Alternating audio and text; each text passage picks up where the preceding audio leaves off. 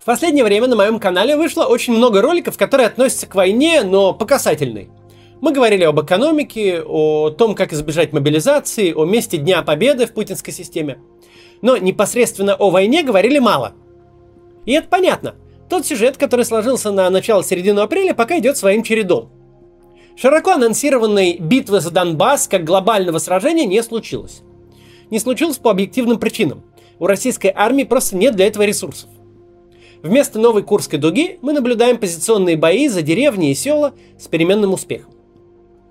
Единственные настоящие новости за последнее время – это успешные контрнаступательные действия украинской армии в Харьковской области, а также подписанные Джо Байденом программы Ленд-Лиза для Украины и борьба всего развитого мира за тех военных, которые продолжают оборонять Азов-Сталь, и тех гражданских, которые спасаются там от российской армии. Мы уже больше месяца следим за переломом в войне – но не в том виде, в котором ожидали. Не в виде одного события, после которого оккупант уже не оправился, а в форме весов, которые постепенно, пройдя нулевую точку, уходят в сторону Украины. Это прекрасно видно на карте. Если февраль – это быстрое продвижение оккупационных войск, то март – это замедление и остановка, а апрель и май – все более интенсивное освобождение украинских территорий. В этой связи очень интересно наблюдать, как с отставанием примерно в тот же месяц то, что мы говорим, повторяют западные наблюдатели. Джо Байден на днях сказал, что Путин находится в патовой ситуации, у него нет шансов выиграть, но ему и ни в коем случае нельзя проиграть. В подтверждение этого тезиса у нас сегодня будет обзорный ролик с положением дел на фронтах. Для того, чтобы сделать этот ролик, мы использовали экспертов нашего второго новостного канала, нашей новостной редакции. Подпишитесь на него, кстати, там э, ежедневные интересные обзоры и ситуации на фронте, и мировых СМИ, и аналитических материалов о том, что э, происходит в России, в Украине, ну и на войне.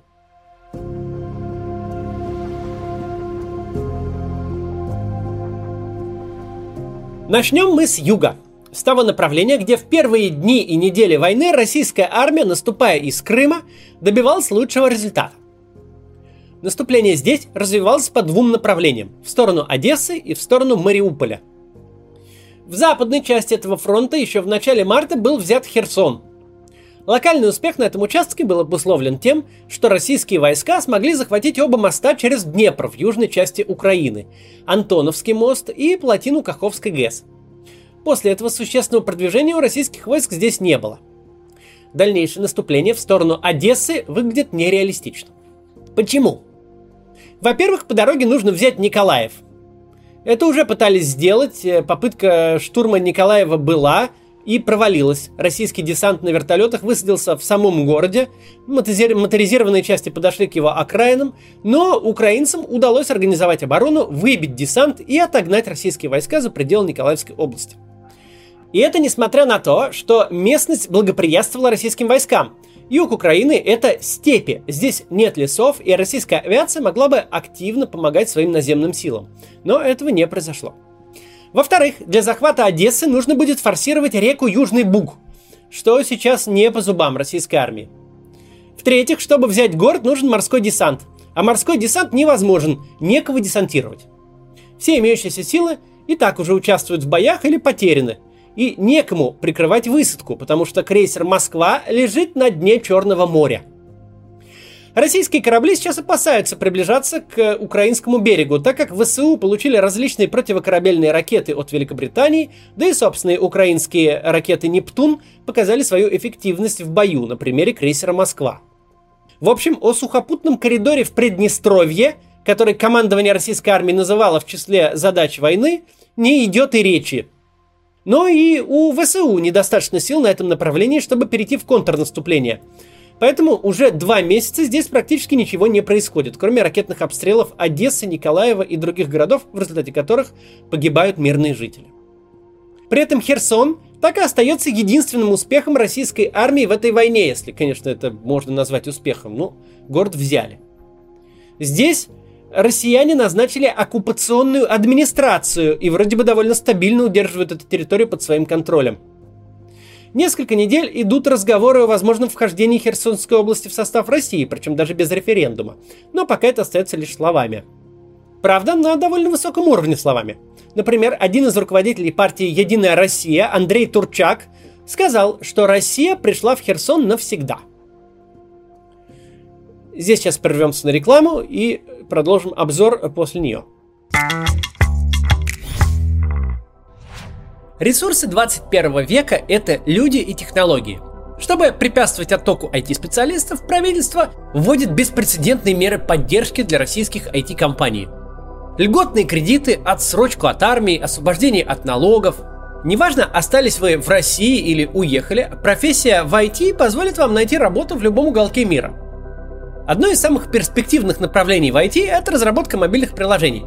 Мы всеми пользуемся чтобы договориться о встрече, доехать вечером домой, заказать еду. Даже этот ролик многие из вас смотрят через приложение YouTube. Приложения так нужны компаниям, что специалистов, которые умеют их делать, не хватает. Мобильным разработчикам стать несложно. Есть способ создавать приложения не программируя. Это Zero Coding. Может вы слышали о конструкторах сайтов, вроде Tilda или Wix? Это то же самое, только для приложений. Научиться Zero кодить можно за несколько недель в университете Zero кодинга.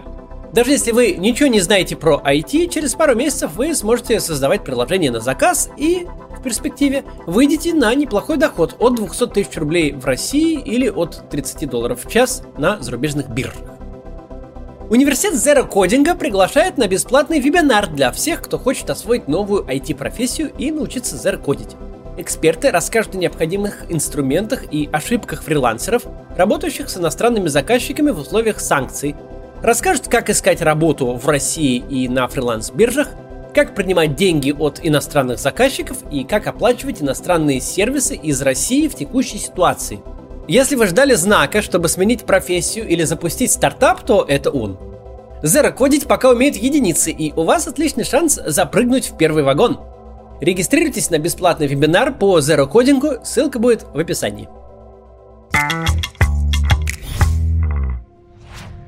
Продолжаем обзор событий на полях сражений.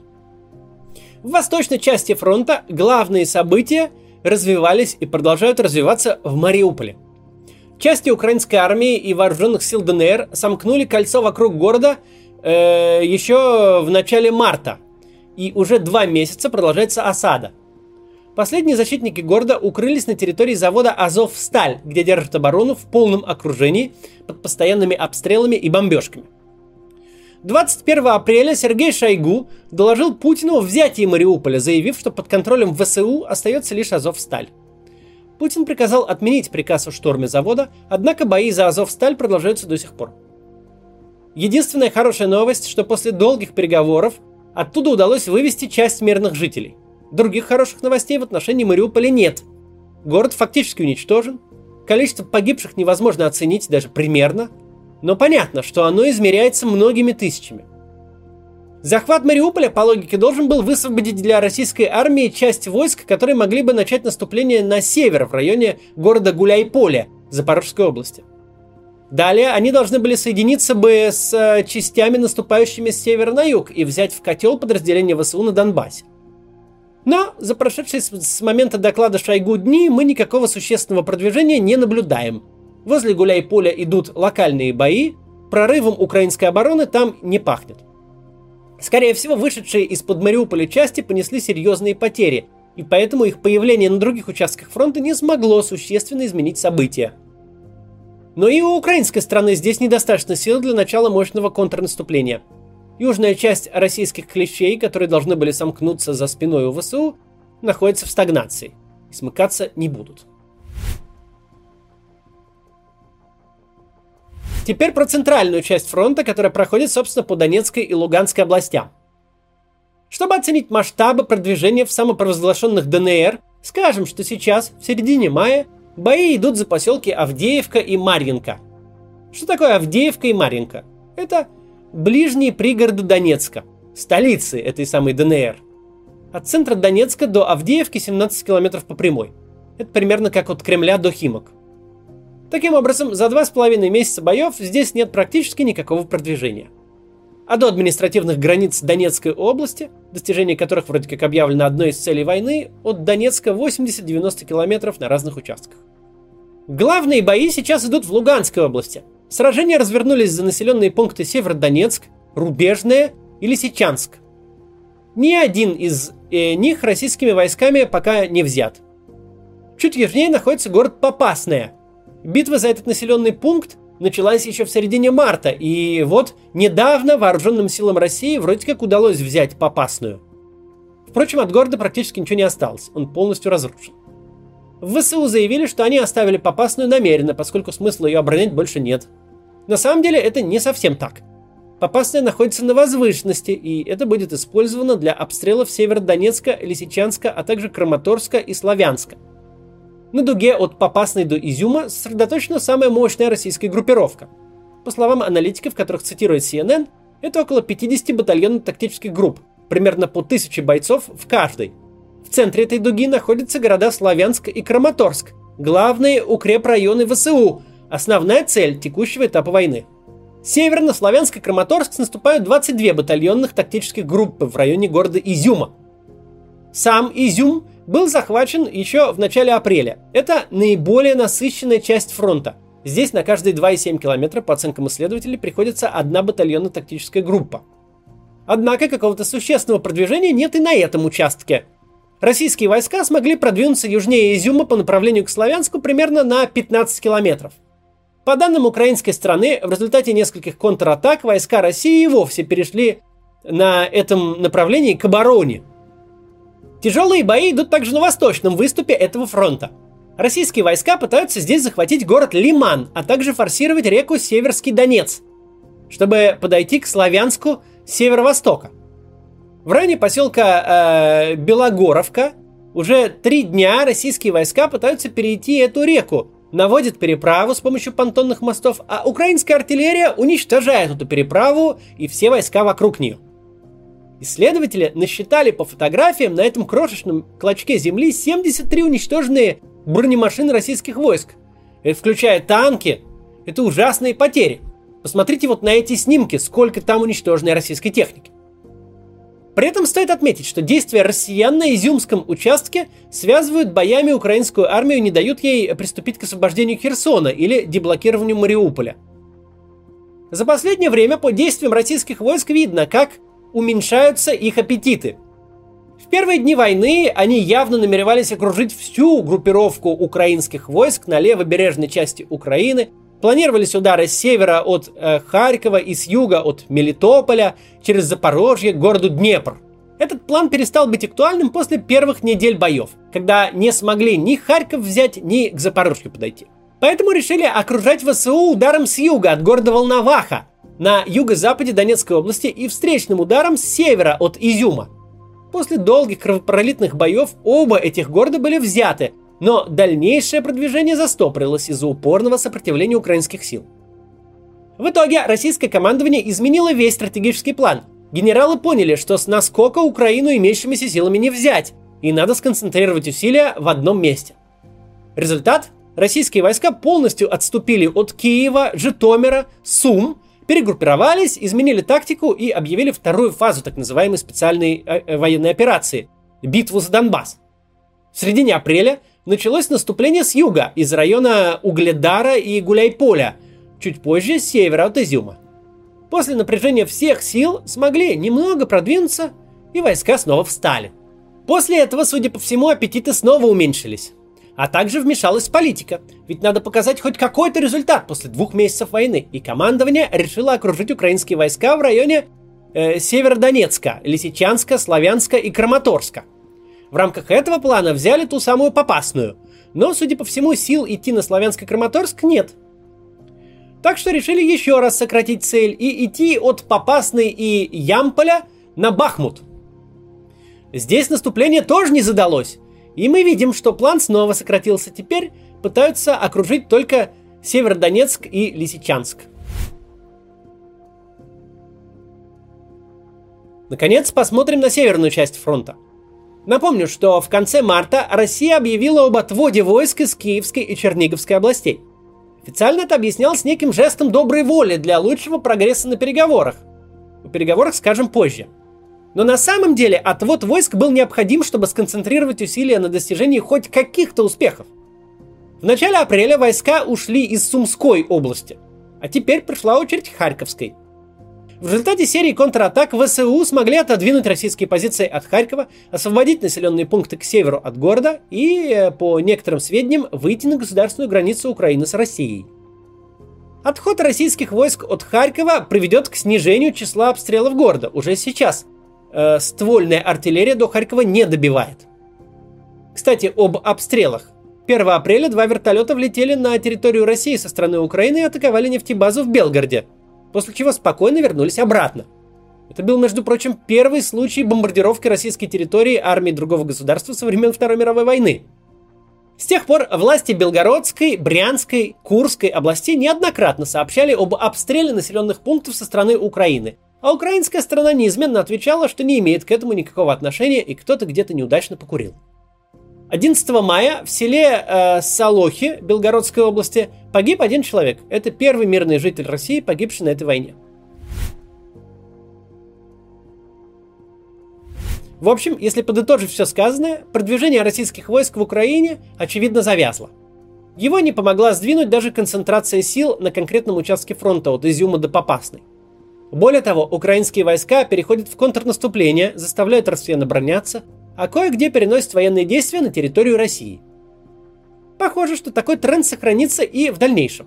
Совершенно непонятно, за счет чего Кремль надеется достичь перелома в войне. Российская группировка недостаточно многочисленна, чтобы сломить сопротивление ВСУ, а также демотивирована.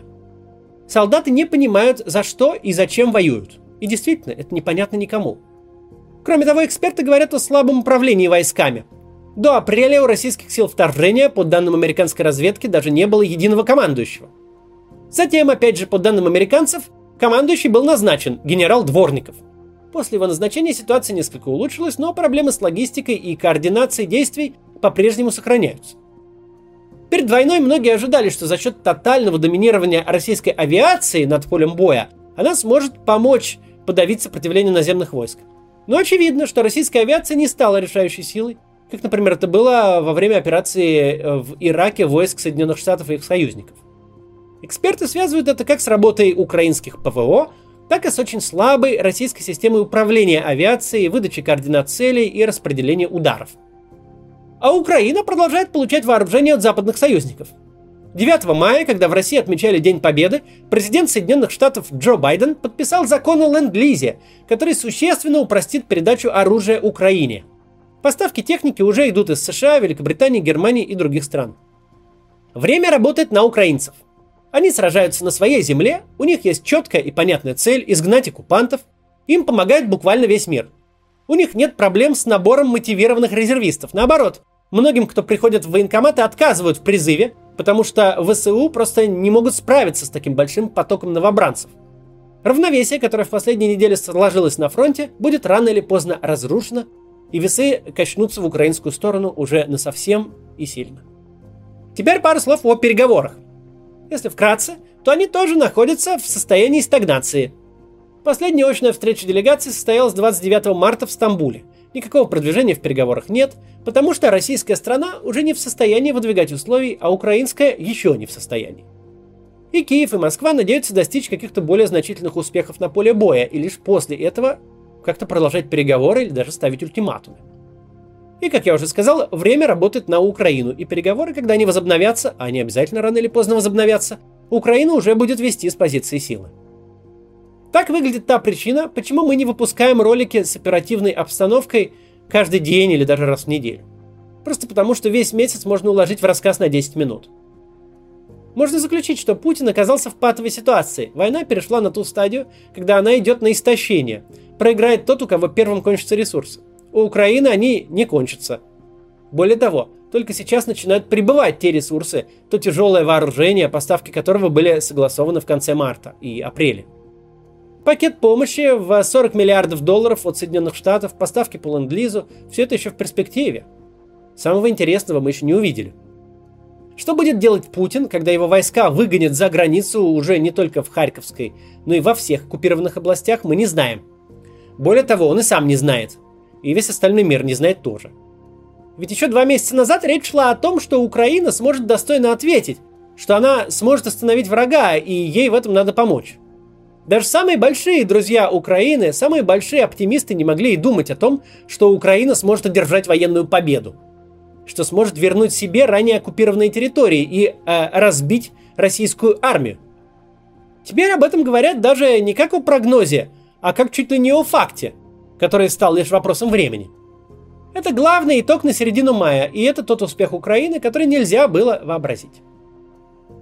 Вот такой рассказ сегодня про положение дел на фронте. Если см- хотите смотреть регулярные такие сводки, то новостной канал, там они каждый день. Ну а у меня они будут здесь появляться по мере надобности. До завтра.